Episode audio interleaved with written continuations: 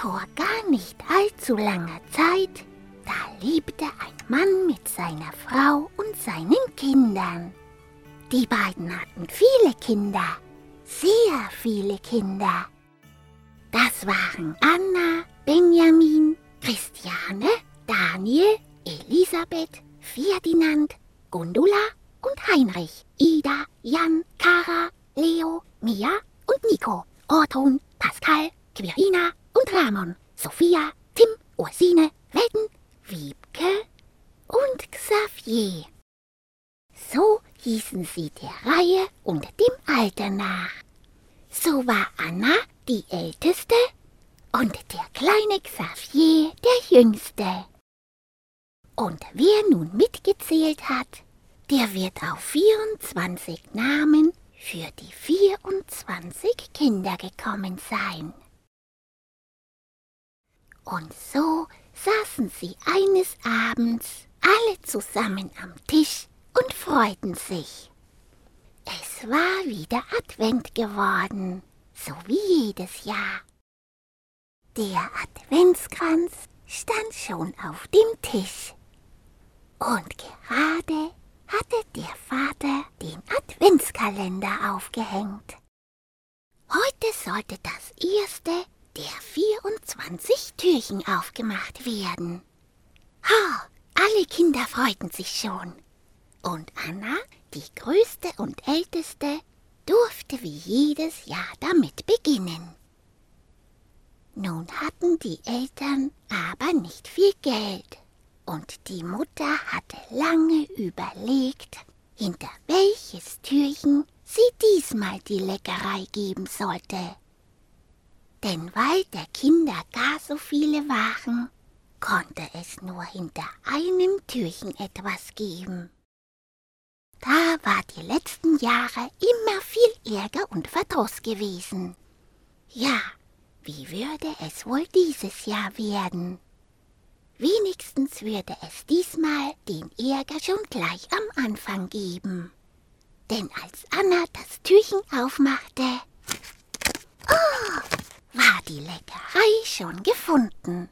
Anna freute sich sehr ihre 23 Geschwister aber gar nicht. Denn sie wussten, dass hinter ihrem Türchen dann wohl nichts mehr zu finden war. Das sah Anna und dachte sich, hm, wenn meine Geschwister sich nicht freuen, dann kann ich mich auch nicht freuen.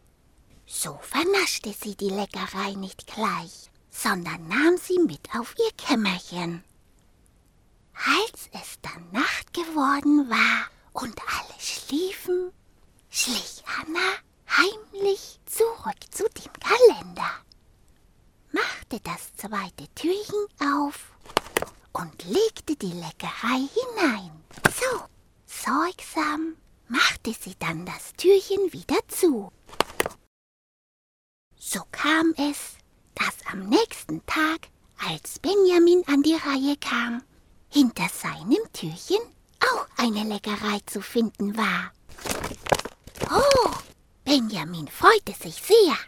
Seine 22 Geschwister aber gar nicht, denn sie wussten, dass hinter ihrem Türchen dann wohl nichts mehr zu finden war. Das sah Benjamin und dachte für sich, hm, wenn meine Geschwister sich nicht freuen, dann kann ich mich auch nicht freuen. So vernaschte er die Leckerei nicht gleich, sondern nahm sie mit auf sein Kämmerchen.